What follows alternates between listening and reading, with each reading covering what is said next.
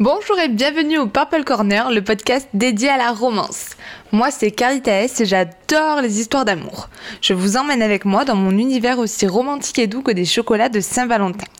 Aujourd'hui, on s'attaque à mon tome préféré de la série Campus Drivers de CS Quill, le tome 1, j'ai nommé Super Mad. On se retrouve après le jingle et n'oubliez pas, ici, tout finit toujours bien.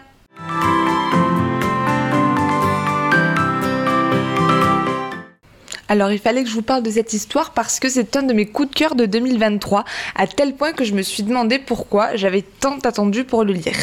D'abord, j'adore les slow romances, vous le savez, j'aime quand tout s'installe lentement et qu'on voit vraiment bien évoluer la relation. Et si Loïs et Lane s'agacent au début, une amitié naît peu à peu et ils finissent par se rendre compte que leurs sentiments sont peut-être un tout petit peu plus forts que ça, ce qui était bien évidemment déjà obvious pour leurs amis. Et franchement, ils sont juste trop trop trop mignons. Du coup, on va suivre Lane qui a fondé une application avec ses amis qui cartonne sur le campus de la fac et qui n'a absolument, mais vraiment absolument aucune envie de s'engager et qui va retrouver une jeune femme endormie sur son palier. Loïs, quant à elle, Lois Lane, hein, vous avez la ref, j'imagine.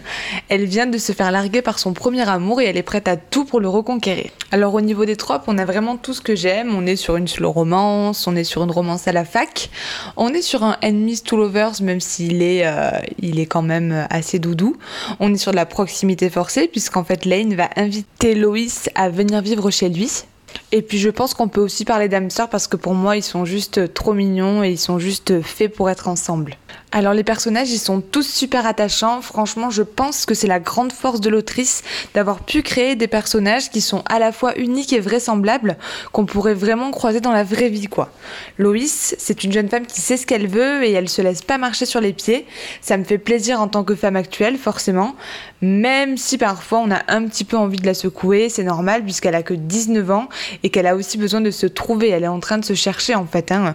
Et je trouve que son évolution, elle est juste remarquable. Je me suis vraiment reconnue en elle et j'ai vraiment beaucoup aimé cette héroïne. Lane, quant à lui, bah, c'est vraiment typiquement le book boyfriend qui me fait craquer. Il est têtu, il a du mal à gérer ses sentiments, mais ça le rend vraiment très très touchant. Il a beaucoup d'humour, j'aime ses taquineries envers Loïs tout au long du roman, et aussi ce qui est important, c'est un mec droit, ce qu'on apprécie en tant que lectrice. D'ailleurs, euh, il fait vraiment toujours attention au consentement, et ça c'est c'est vraiment super important. Et du coup, eh bien, si mes pensées de femme mature et posée, elles auraient tendance à me mener vers Adam, vraiment, euh, c'est le must, bah, mon petit cœur, euh, il irait directement vers Lane. Oui, on peut dire euh, que je suis super folle de lui. Bah, vous aurez qu'à lire et, vous aurez la ref. Bah, le principe de cette application, je trouve que c'est vraiment une idée de génie. Et puis alors, la plume de CS Quill, elle est juste hyper addictive. Elle fait vraiment parler ses personnages et en fait, on ne peut plus lâcher le roman. Hein, euh. Enfin, parce que c'est super important. C'est vraiment super important. J'ai énormément rigolé tout au long du roman.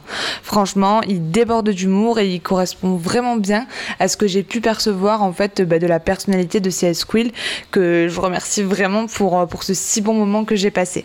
En tout cas, si vous ne deviez en lire qu'un, euh, pour moi, ce serait vraiment celui-là. C'est mon coup de cœur de la saga. Hein. Je vais vous faire les chroniques des autres, mais c'est vraiment celui-là mon préféré. Et euh, Lois et Lane, ils seront à jamais dans mon cœur. Et je termine donc par un petit extrait habituel. Notre amitié a pris un virage sec et c'est Lane qui est au volant. Un foutu chauffeur qui ne parle pas, ne me donne aucune indication sur l'itinéraire et la destination finale. Et voilà, c'est tout pour aujourd'hui. Je vous remercie d'avoir écouté ce podcast. Je vous souhaite une très belle journée et vous dis à bientôt pour de nouvelles aventures.